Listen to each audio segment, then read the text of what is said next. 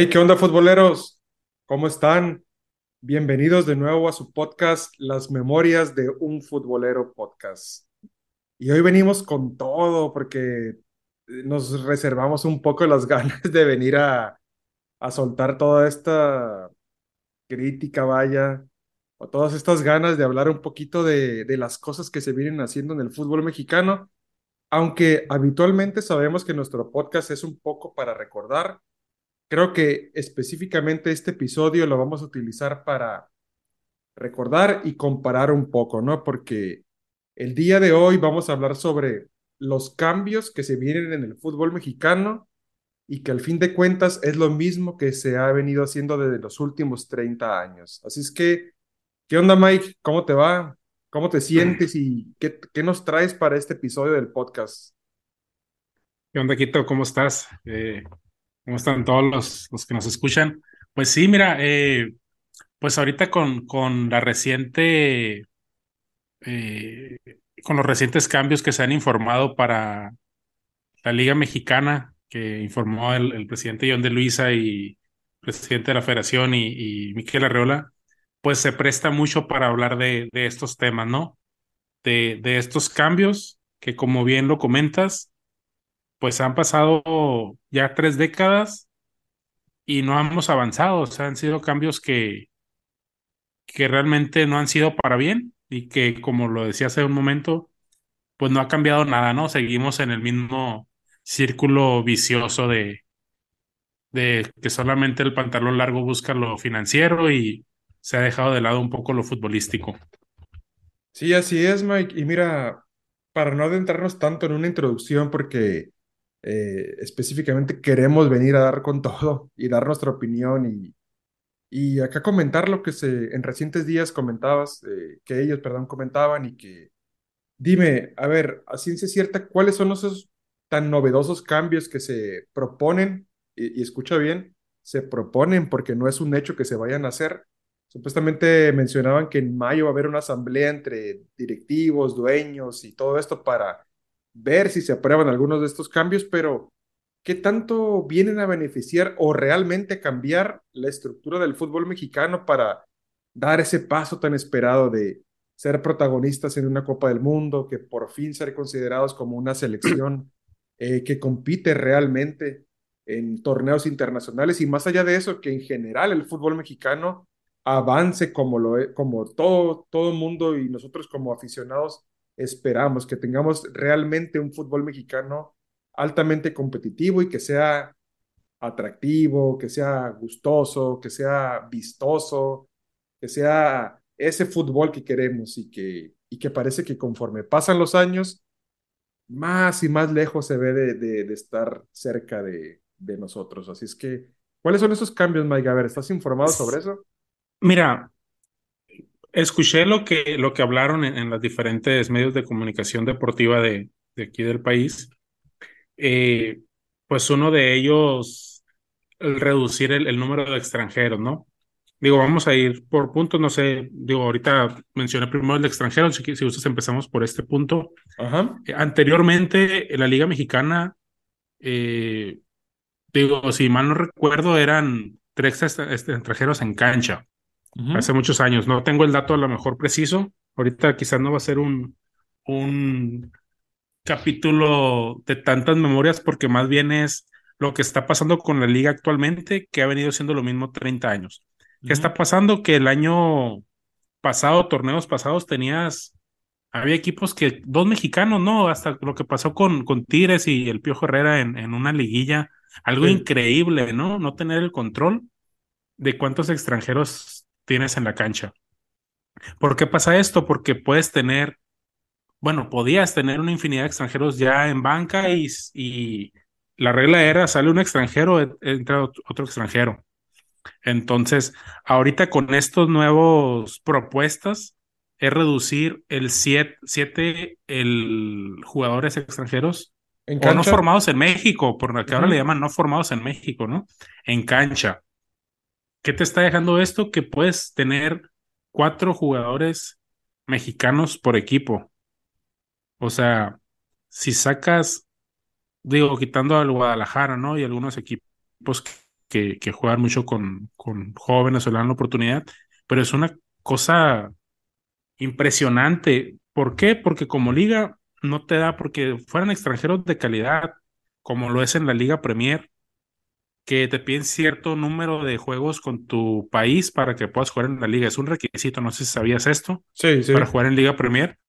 Aquí no, aquí pueden ser jugadores que jamás van a pisar su selección y aquí están cobrando sueldazos quitándole lugar a, los mexicanos, ¿no? Como punto número uno. Eh, igual no sé qué comentario tienes tú al respecto ahorita en los extranjeros antes de cambiarnos a, a otro punto. Sí, mira, e-, ese tema es muy, muy comentado en todos los paneles de, deportes, de ya sea ESPN, Fox Sport, Televisa, TV Azteca. Y que, y, y no sé tú, pero yo como aficionado y televidente, ya estoy harto de ese tema porque semestre con semestre y con semestre y nuevo torneo es lo mismo. Se comenta el tema de los extranjeros que son demasiados, que, que vienen a estorbar, a quitar un cupo a los mexicanos y que sí estoy de acuerdo, pero ya, ya, o sea, ese tema otra vez, vamos, no cambia, no cambia. Porque ahorita tú mencionabas que eran tres. Eso yo tengo entendido que esa regla era a nivel mundial, pero allá por los noventas. No solamente era aquí en México, sino a nivel en Europa también. Un Barcelona, un Real Madrid tenía tres extranjeros. Tenían cuatro, solamente podían jugar tres en cancha. Eh, asumo que aquí en México era lo mismo, y más o menos en la época cuando yo comencé a ver el fútbol, que fue por allá del 97, 98, yo recuerdo que los equipos tenían cinco extranjeros. América, Toluca, todos los que juegan con extranjeros. Y había una, regla un tanto extraña que en la Ciudad de México solamente podían jugar cuatro en cancha y uno, uno en, la banca. Pero también estás hablando de, de, otro tipo de extranjeros. Yo menciono a tu Toluca y vámonos ¿Quién tenías a Cardoso? Tenías a Fabián Stay, tenías a, bueno, vaya, las épocas a veces no coinciden, ¿verdad? Pero tenías a, al este tanque eh, eh, María Morales. María Morales, tenías a Paulo da Silva, Cristante. Son jugadores que han pasado los años y se siguen recordando como grandes figuras. Sí, incluso en, todos los equipos recordarás, digo, estaba eh, Miguel Calero en Pachuca, Chaco que después se, se naturalizó, eh, pero en cada uno de los equipos existían extranjeros, pero otro detalle, eran extranjeros de calidad y que perduraban los equipos. Ahorita es puro negocio, se traen un extranjero, el equipo que tú me digas, vamos a poner Santos, lo compra a cualquier equipo que ese jugador tasado en Sudamérica si se vende en, Sudamérica, a lo mejor el jugador anda en el millón de dólares o menos. Lo traen por dos millones de dólares. Lo juega un torneo, dos torneos, lo venden a América, lo venden al Monterrey, lo venden al Cruz Azul. ¿Y qué pasa? Lo venden en 5 o 8 millones de dólares. Uh puros números. Económicamente es un negociazo, pero futbolísticamente la liga está decayendo. Eh, ahí, digo, como dices tú que venimos con, con, ahora sí que, bueno, yo al menos con coraje cuando miré lo que presentaron, ¿no? Porque yo digo, ¿cómo puede ser posible personas tan preparadas, John de Luisa, eh, Miquel, quien tú me digas que está atrás, estos nuevos que acaban de poner, pues realmente parece que nada más son títeres de una mesa o, algo secreto que está arriba y, que lo, dicen en todos los medios, que son los que manejan el fútbol. Pero realmente me genera una curiosidad saber quién realmente está detrás, quién toma la decisión de, de esto, de, de, de cambios que perjudican, entrenar, o sea, todo, todo, o sea, no hay ni por dónde irme realmente, porque hay tantas cosas que me molestan y fastidian, como dices tú, que semestre tras semestre pasa lo mismo, que uno a veces incrédulamente dice, ah, ahora sí van a hacer algo distinto, ahora con este fracaso del mundial, con este fracaso del técnico eh, que no conocía el medio, van a hacer algo distinto. Eh, al saber que el técnico de moda no es la solución, van a hacer algo distinto. ¿Y qué pasa? Que pasa el mes, pasan 60 días y vuelven a hacer lo mismo, exactamente lo mismo. Cuando esto no funciona, ¿qué va a pasar? El siguiente en quitar va a ser John de Luisa, va a ser Miquel, junto con el técnico, va a venir otros nuevos y, y vamos a seguir en lo mismo, porque el negocio está dando, está generando para las televisoras, para los dueños de los equipos. No, no, no hay avance de esta manera. Mira, mira, solamente para que nuestros eh, escuchas y seguidores se den cuenta de la magnitud de cómo era el fútbol mexicano hace 2005. Voy a llamar a un equipo del 2005. ¿Hace cuánto fue el 2015? 17, de 2005, 18 años. 18 años. 18. Ajá, y, y uno de los equipos que siempre se ha llamado como el equipo de extranjeros, ¿no? voy a, ya saben, de, los que nos siguen saben que yo soy americanista y que sigo el equipo de hace muchos años. Y voy a mencionar el equipo del año 2005. Y simplemente, mira, Mike, te voy a mencionar jugador por jugador. Algunos lo recordarás, otros, unos mejores que otros. Pero fíjate, la plantilla titular, la estoy viendo en una fotografía ahora mismo. Y vamos a mencionar. Eh, está en el equipo de la foto esta clásica de que sale antes de los partidos. Y de arriba, de izquierda derecha, está el Piojo López. Eh, eh, fue seleccionado y mundialista argentino. No, no hay mucho que decir del Piojo López. Estaba Duilio Davino, mundialista mexicano. Ochoa, que, ah, ¿en qué se convirtió Ochoa, no? Guillermo Ochoa, el portero. Luego está Ricardo Rojas, era seleccionado chileno. Germán Villa, mundialista mexicano. Pavel Pardo, mundialista mexicano.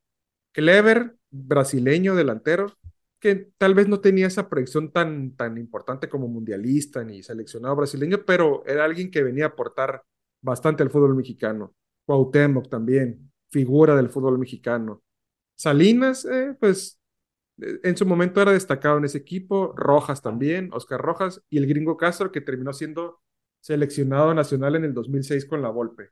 O sea, estás hablando de una plantilla muy vasta. ¿Y cuántos extranjeros puedo contar? Uno, dos, tres extranjeros.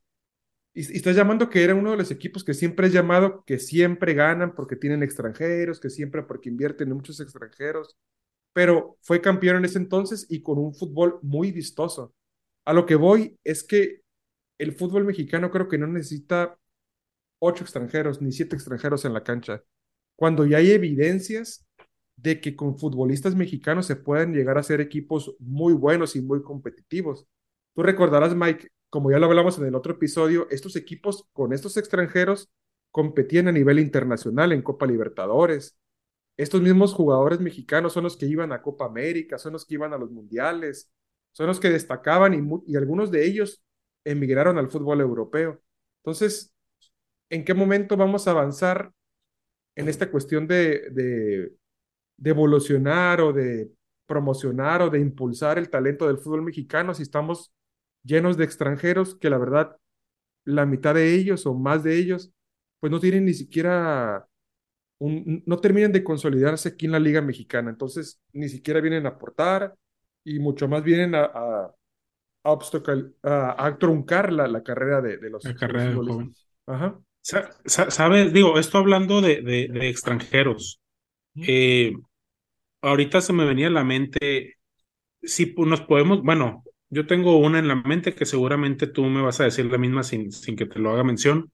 ¿Me podrías decir, los últimos 30 años, cuál ha sido el único cambio o la única mejora que han intentado hacer que para ti te convenció? Dijiste, vaya, esto fue una buena idea y esto dio un fruto o, o generó algo, alguna que se te venga a la mente. Sí, mira, hay una muy sonada en, en, años atrás. Los directivos mexicanos con el intento de promover el, el joven, eh, a los jóvenes talentos mexicanos, eh, postularon una regla en la cual se llamaba la regla 2011.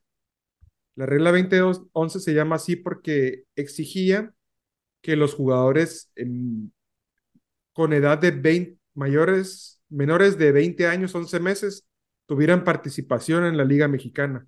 No recuerdo exactamente la cantidad de minutos, creo que eran mil minutos o eran una cantidad así. creo mil doscientos, algo así. En mil, no, tenemos el dato exacto. O sea, en, en, en, la mitad de un torneo, es decir, porque casi juegan dos torneos al año, debía de participar eh, entre varios, entre uno o varios, acumular mil minutos. Y fíjate, Mike, te traigo un dato eh, contundente para saber si esa regla tenía efecto o si tenía trajo algo bueno al fútbol mexicano, porque la intención era promover al futbolista mexicano, al joven futbolista mexicano, Y de esa regla debutaron algunos futbolistas mexicanos. Y simplemente te voy a, mencionar cinco. Andrés Guardado con Atlas, Héctor Moreno con Pumas, Javier Hernández con Chivas, Héctor Herrera con Pachuca y Raúl Jiménez con América. Ellos fueron los de los cinco más destacados. Entonces, imagínate, el, el hecho de tener esta regla obligaba a los equipos a debutar jóvenes, porque tristemente no es porque, porque tengan talento o porque quieran promocionar, otra vez lo, lo voy a mencionar mucho, a promover al futbolista mexicano, sino porque hubo una regla que se los exigía. Y vaya que recuerdo que en ese momento el Tuca Ferretti, que es llamado uno de los, de los técnicos más exitosos y más ganadores de esta liga, irónicamente se burlaba que decía, ay, que esta regla sin sentido, hay que ponernos de acuerdo todos los técnicos, las primeras jornadas todos jugamos con, con jóvenes y nos olvidamos de esta regla ridícula. O sea, imagínate, que, que, ¿dónde quedó? O sea, el, el cero, el, el, cero espíritu de tratar de mejorar esto. Eh, eh, cuando el técnico más ganador o de los más ganadores de la liga viene y te, te, te dice estas palabras. Mira, sí, justo yo recordaba eso del Tuca. Ahorita ya cheque el dato, digo, ahí para dar la información precisa, eran mil minutos que debían acumular con, con jóvenes. Y sí, eh, justo lo dices, eran años que no mirabas futbolistas jóvenes debutar. El, futbolista mexicano debutaba a los 23, 24, 25 años en, en, primera división. Estás hablando que era una cosa muy grande. O sea, ¿cuánto te queda de carrera profesional si debutas a los 25? O sea, era limitado tu, tu desarrollo o digas tú ir a Europa. Y, y sí recuerdo perfecto el Tuca de quejarse de esta, de esta regla. Fue de los que más eh, revuelo causó porque pues no tenía pelos en la lengua para decirlo en conferencias de prensa, ¿no? O, como dices tú, pues abiertamente burlarse de, esta regla.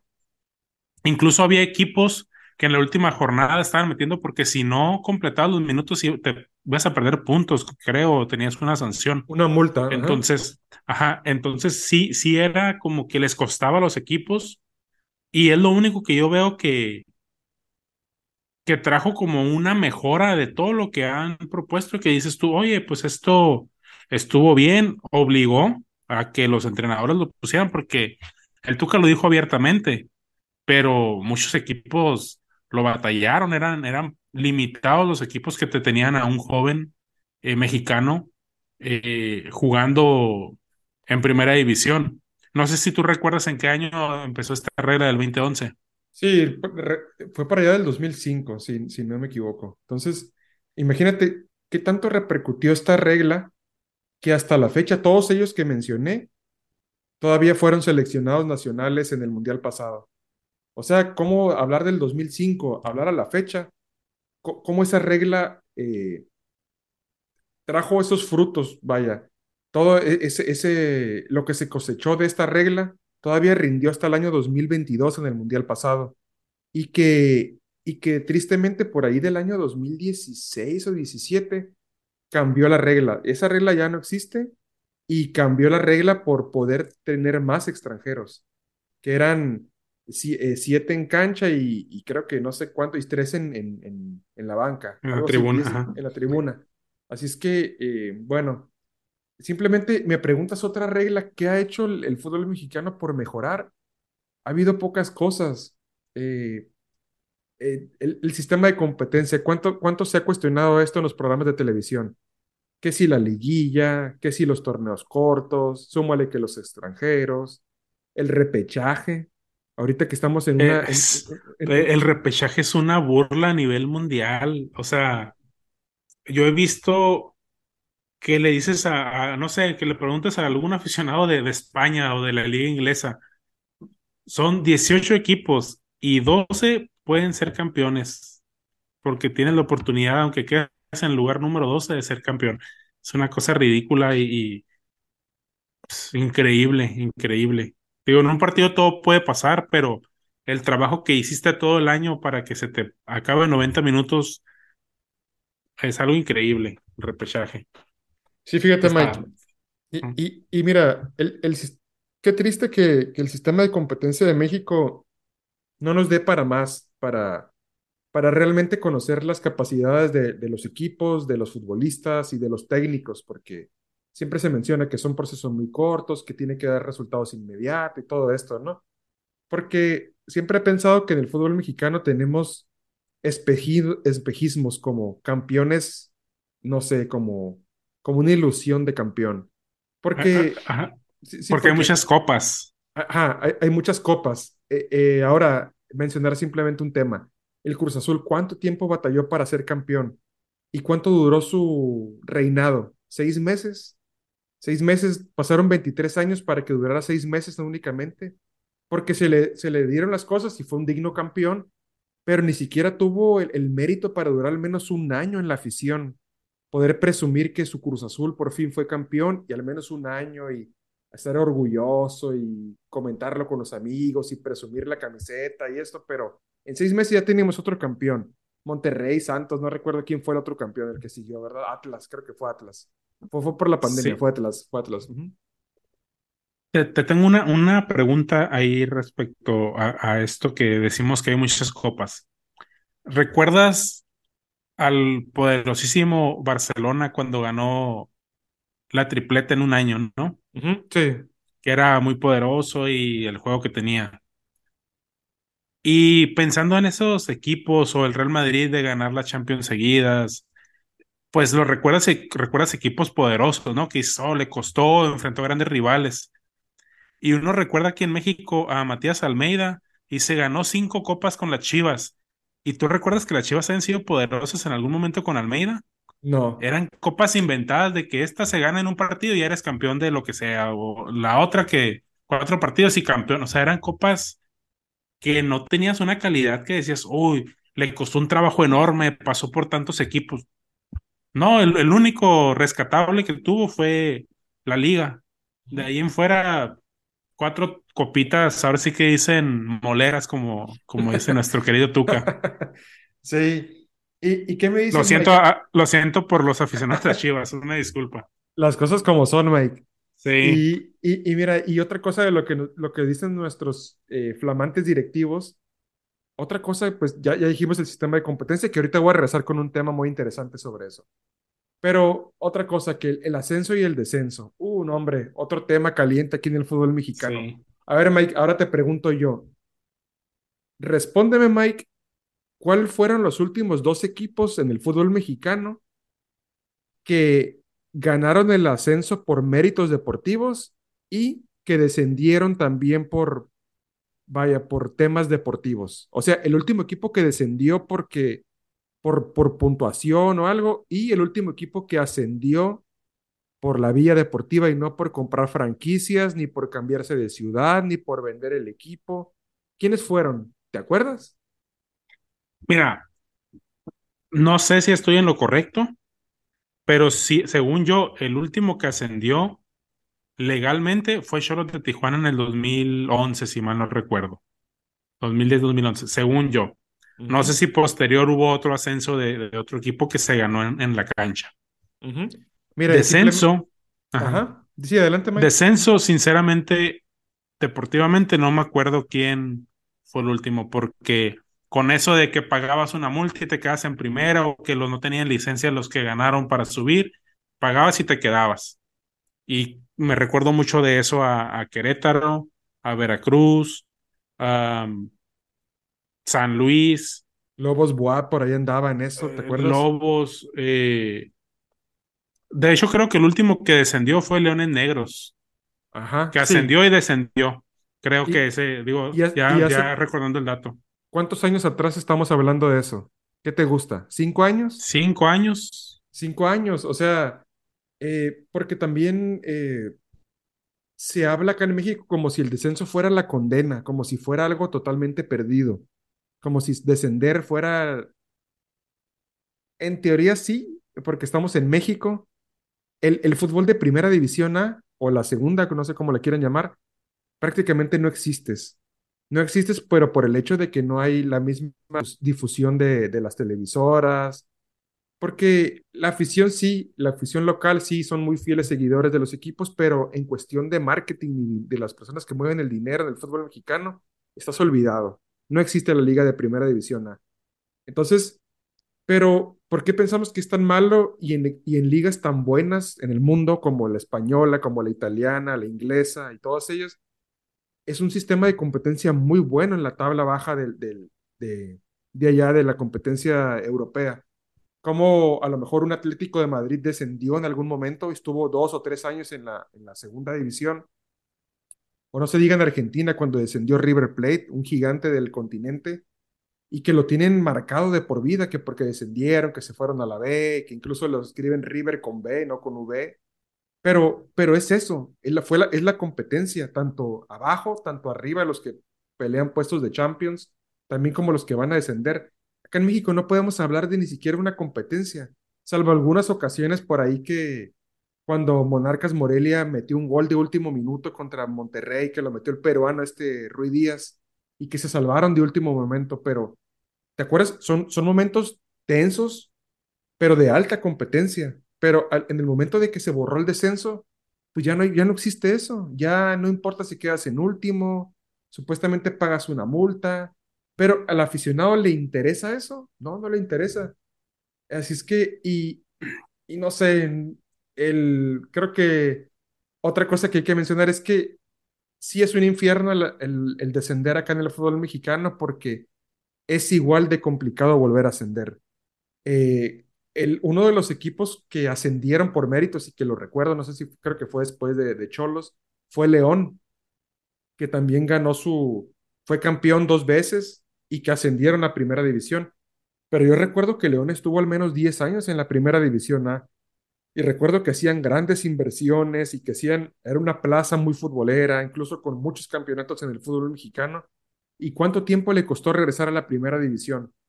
¿Por qué? Porque el sistema de competencia no lo permite, no premia al mejor, sino que al que se enracha y por ahí sube, subió que Irapuato, que Necaxa descendió y que volvió a ascender y que y entre otros equipos que la verdad ni, ni, vienen al caso.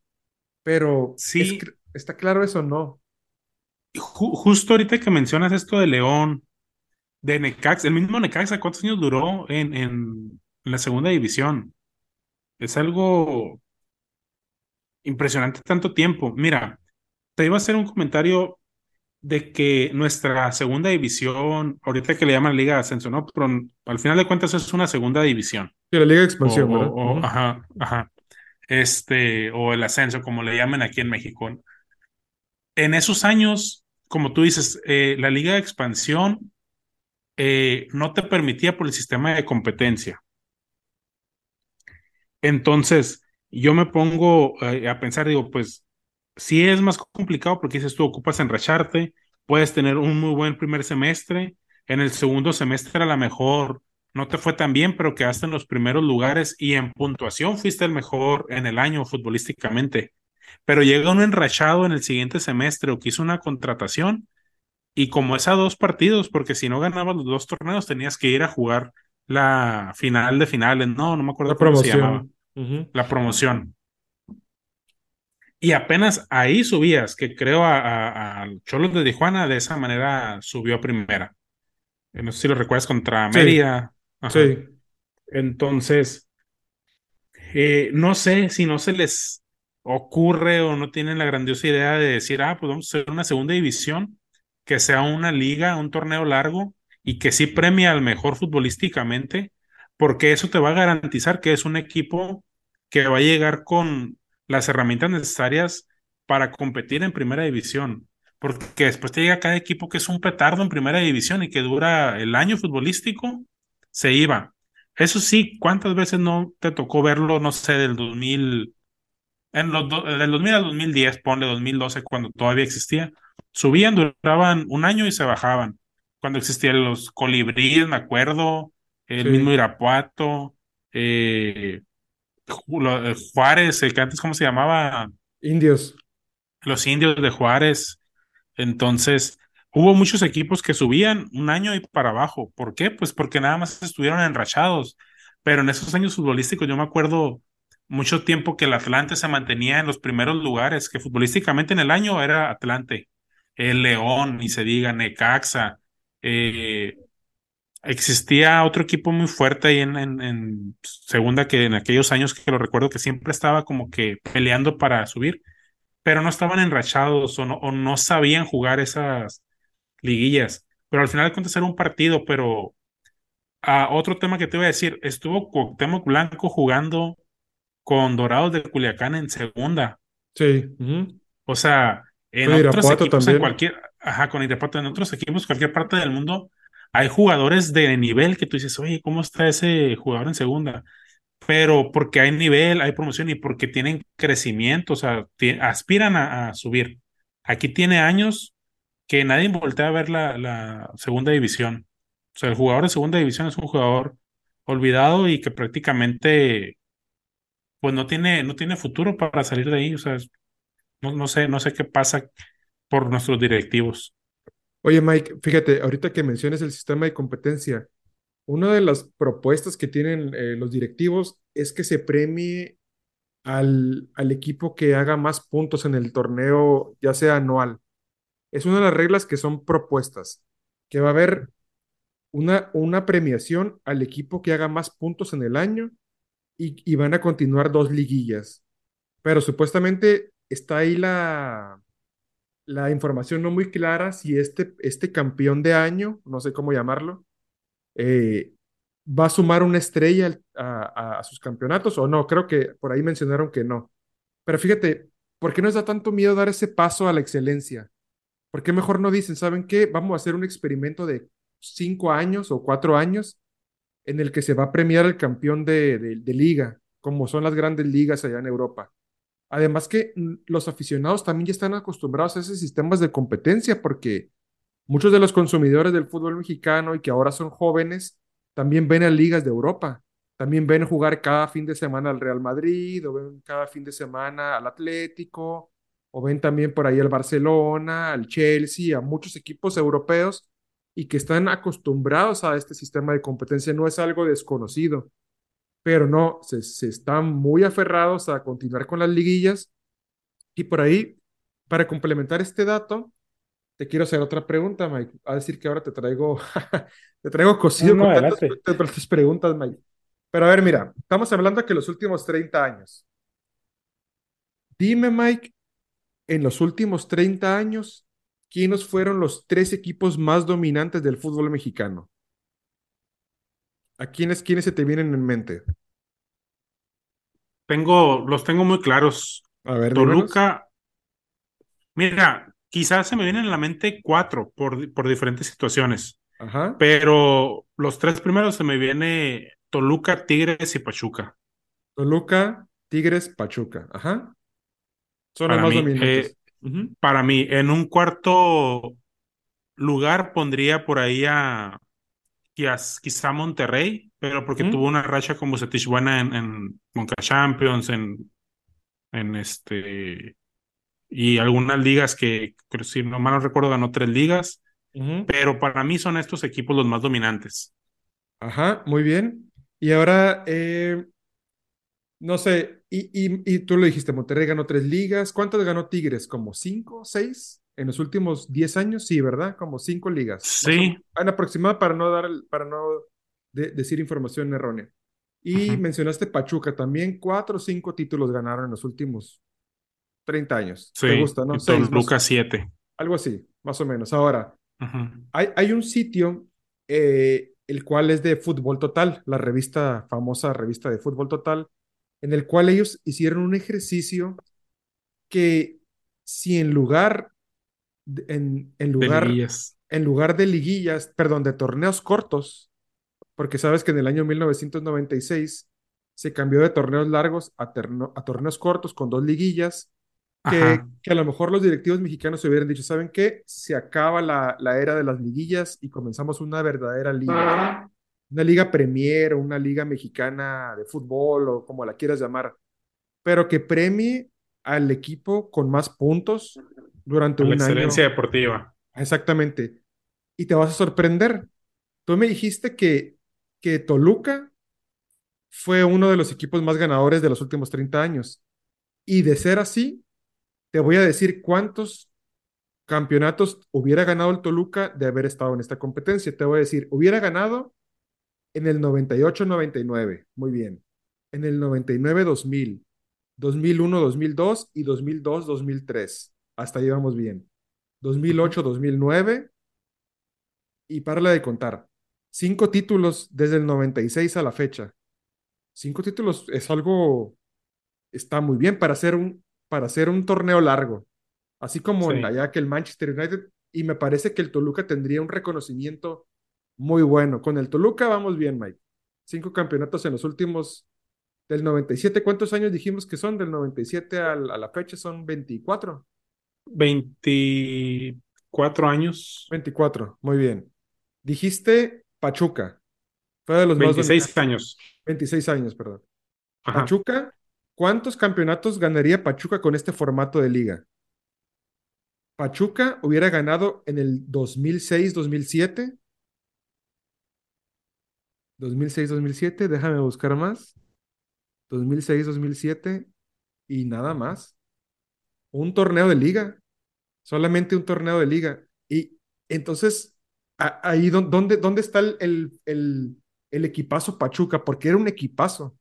Calero, Caballero, Chitiba, ¿quién más? El Chaco, un equipazo, un equipazo de los mejores que se han visto, pero ¿por qué no está en la regularidad, en la constancia del fútbol? Estoy viendo otra vez la lista, Mike, porque no lo creo. Ajá. de hecho, de, de hecho, fíjate, Pachuca sí ganó mucho, pero realmente sí. su top lo tuvo en el 2006. Ajá. Entonces, yo sí estoy de acuerdo que ganó mucho, pero digo, ahorita que lo dijiste dominantes, Ajá. yo lo dije por títulos. Ah, dominantes, claro. dominantes futbolísticamente, pues lo demostró, digo, que ahorita pues Toluca me, no me dejó mentir, 2010. Claro. Y, y, para mí Tigres, que ahorita vamos a ver, ahorita que llegues a, a, con ellos a, a, ver cómo les fue. Sí, y, y, estás, estás en lo correcto, Mike, lo que estás diciendo.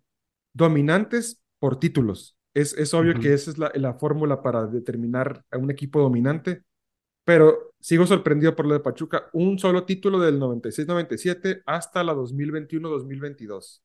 Todavía no hay 2023. Sí. Entonces, vamos con Tigres. Dijimos que eran cinco o seis campeonatos en la era del Tuca Ferretti, ¿verdad? Tigres. Tigres, Tigres, Tigres. 2014-2015 fue el más dominante. 2018-2019. Y parle de contar, Mike. O sea, Tigres hubiera ganado dos títulos de liga en los últimos 27 años. Que a mí me gustaría que fuera así porque estoy seguro que esos dos equipos de Tigres, incluyendo a uno ya Gignac, y el otro dijimos que era 2014-2015, no recuerdo si ya estaban en 2014. Creo que, creo que llegó en el 15. Bueno, entonces, entonces tal vez fue, fue, un año antes, pero dos títulos, Mike, dos títulos. Y me dijiste otro equipo, ya, ya vimos Pachuca, ya Toluca. Monterrey. Monterrey, vamos con Monterrey. Monterrey, 2009-2010, 2015-2016. Y aquí parece que hay un error porque dice Rayados, Monterrey, Rayados. Y bueno, vamos a darlo por bueno, 2017-2018. Tres uh -huh. títulos de liga. Tres títulos de liga, así es que nada mal. Y, y hasta ahí, ¿no?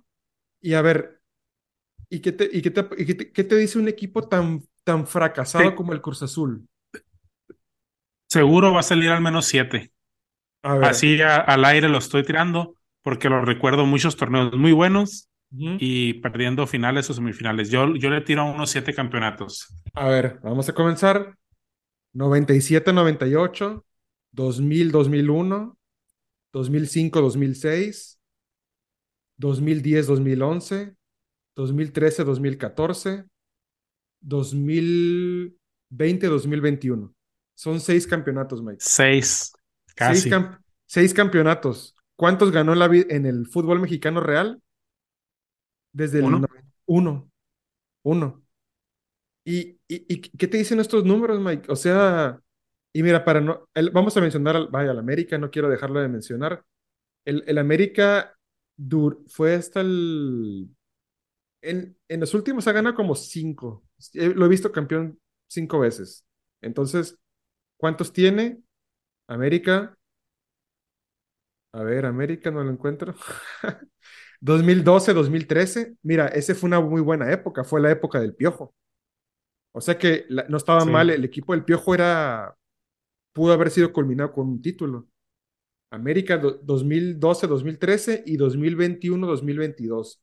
Únicamente dos títulos, Mike. dos títulos. O sea, dos títulos. O sea, la grandeza de tanto se habla de la América no estuviera reflejada aquí eh, con, con esos títulos. Y, entre, y por mencionar otros, mira, Oye, vamos a... oye, Quito, digo, ahí nada más una pregunta específica, tú que estás viendo esa, esa pantalla. ajá. ¿Hay algún equipo que te sorprende que digas, oye, este aparece tres, cuatro veces que no ha ganado ninguna liguilla que dices, oye, esto hubiera sido campeón? A ver, que, que hubiera sido campeón.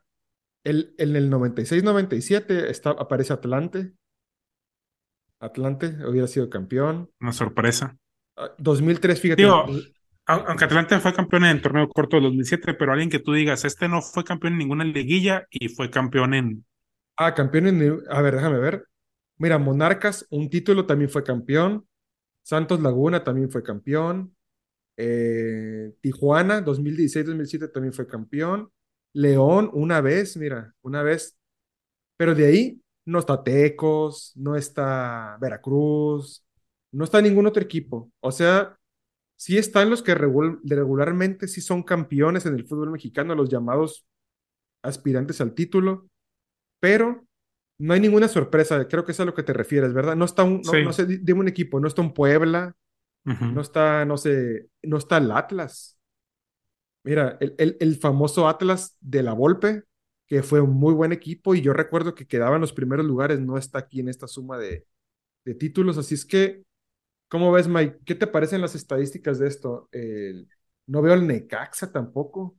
El, el Necaxa que también fue de los equipos importantes del, del...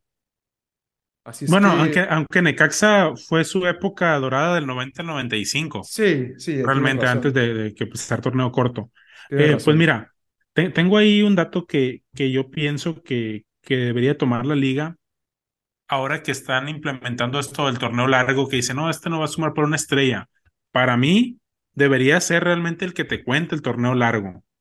Si quieres dejar las liguillas, déjalas, pero que sea como una copa, Ujú, porque realmente lo que te debería de contar el torneo largo es el campeón, el que menos punto- puntos hizo el torneo largo, que se vaya al descenso, no, no quitar eso del porcentaje de lo que había en la tabla porcentual, porque si realmente premias la excelencia deportiva en el año, en el año y la mediocridad deportiva del equipo que no hizo nada para, para demostrarlo en cancha, ¿no? Porque eso de la porcentual, digo, tengo entendido que es un sistema que se usaba en Argentina, que se implementó acá y, y se quedó, pero México es el típico amigo que aprende las cosas malas de, de los demás y se queda relegado porque Lo bueno se tapa los ojos y no lo ve. Dice, ah, agarró esto, me deja lana y olvídate, o sea, me quedo con eso.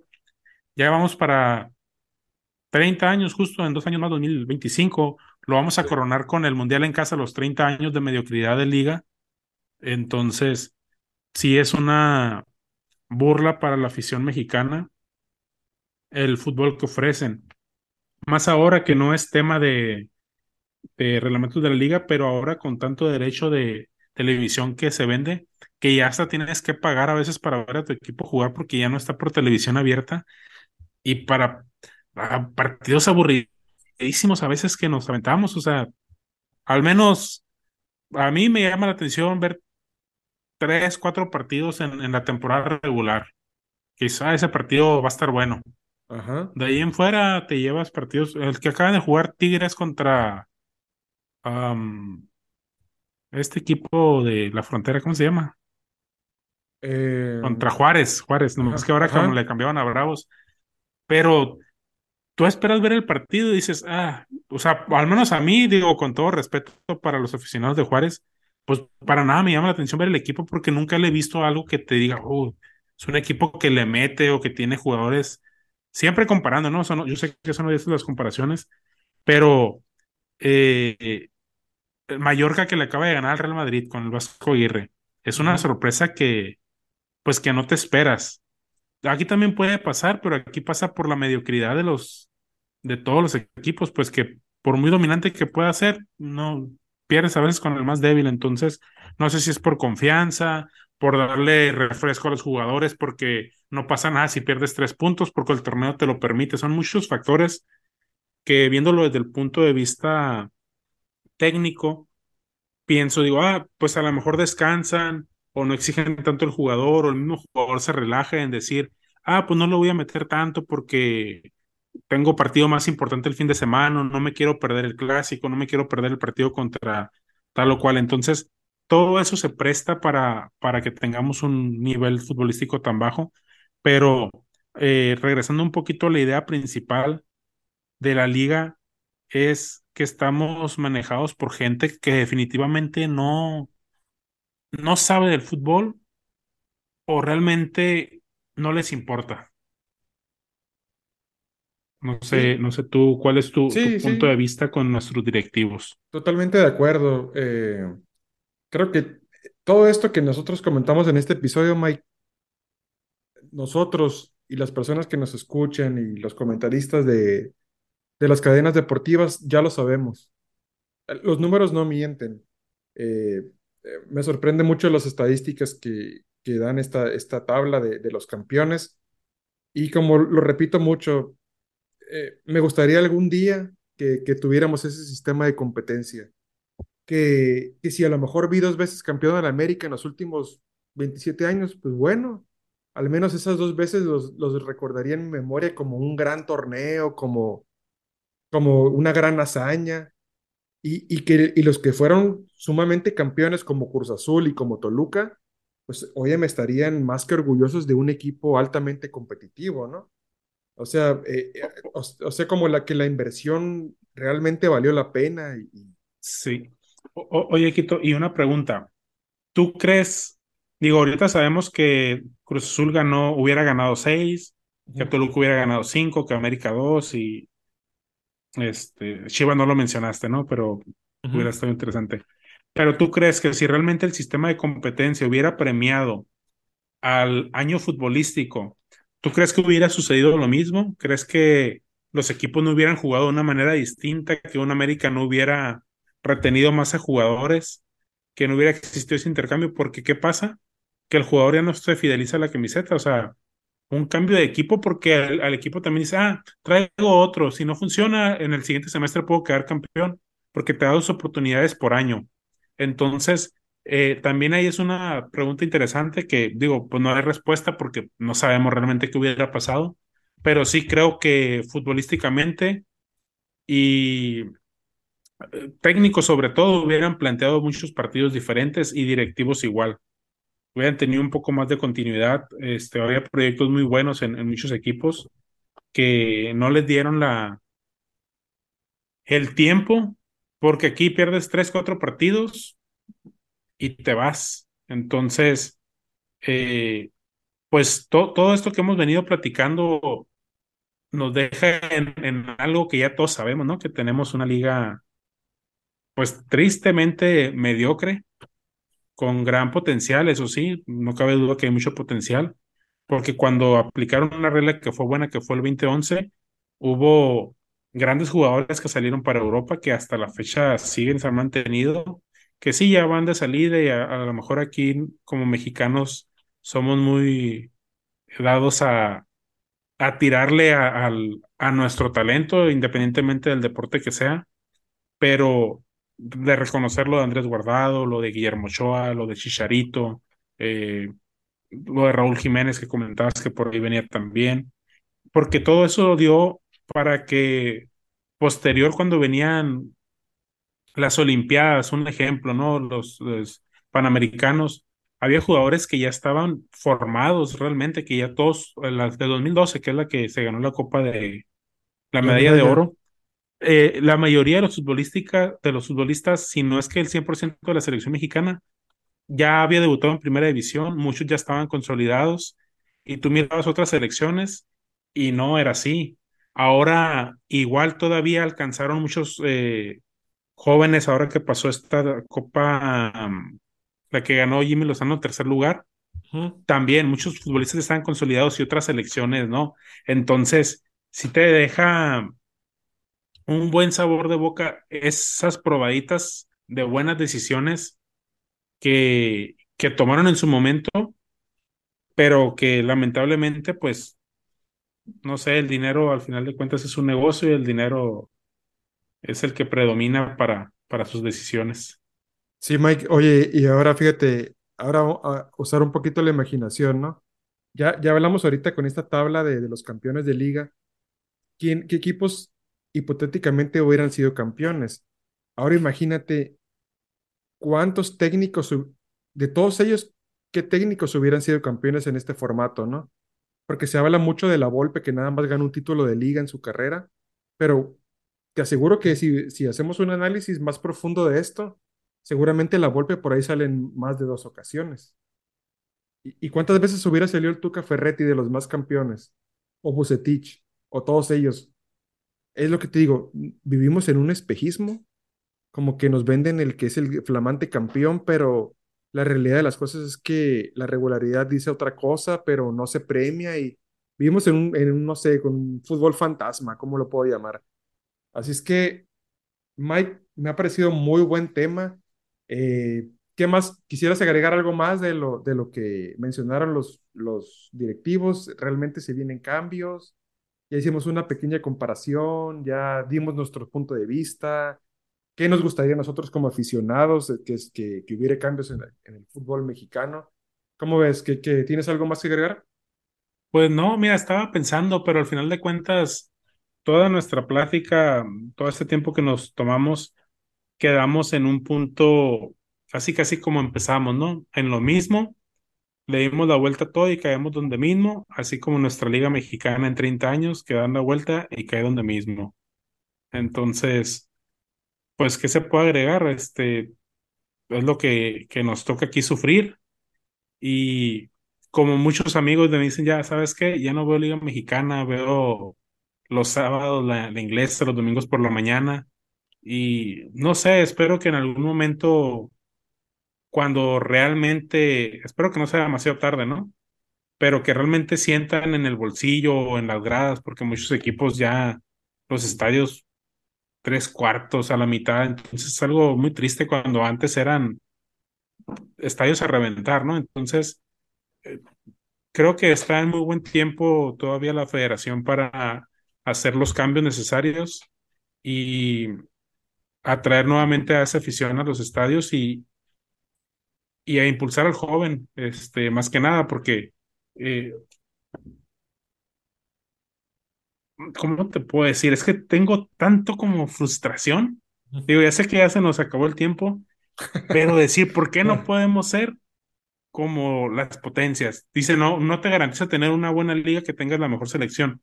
Yo sé que no, pero es un paso que tenemos que dar, o sea, como liga, independientemente de la selección, como liga tenemos que dar ese paso y es meternos en, el top. Digo, tenemos todas las herramientas y pues nada, este, digo, con ese comentario eh, me quedo, no, no cierro porque pues no, es un tema que no, no se va a cerrar hoy ni, ni próximamente, pero con ese comentario me quedo, ¿no? Que, que tenemos todo y, y no lo aprovechamos. Sí, Mike, fíjate que ese tema sería bueno retomarlo, ¿qué te gusta? Eh, durante este año, volverlo a retomar porque supuestamente los cambios vienen a partir del próximo torneo y, ya veremos si para el próximo torneo o, o, tal vez para el próximo año también, cuando a lo mejor ya hay una, una supuesta premiación del equipo más con más puntos, a ver si a lo, del año, a lo, ¿sí? a lo mejor es nuestro primer campeón de liga, hipotéticamente hablando, claro. Así es que, Mike, con esto cerramos. Eh, eh, muchísimas gracias a todos los que nos escucharon, que de verdad les agradezco muchísimo que, que sigan escuchándonos. El podcast sigue creciendo muchísimo. Cada vez nos dan más seguidores, cada vez veo que más nos escuchan y que haremos todo lo posible aquí, Mike y yo, por estar constantemente trayendo los contenido fútbol eh, por audio y que aquí nos escuchamos. Mike, muchísimas gracias. A ti, Quito, muchas gracias a todos por escucharnos. Hasta luego. Hasta luego.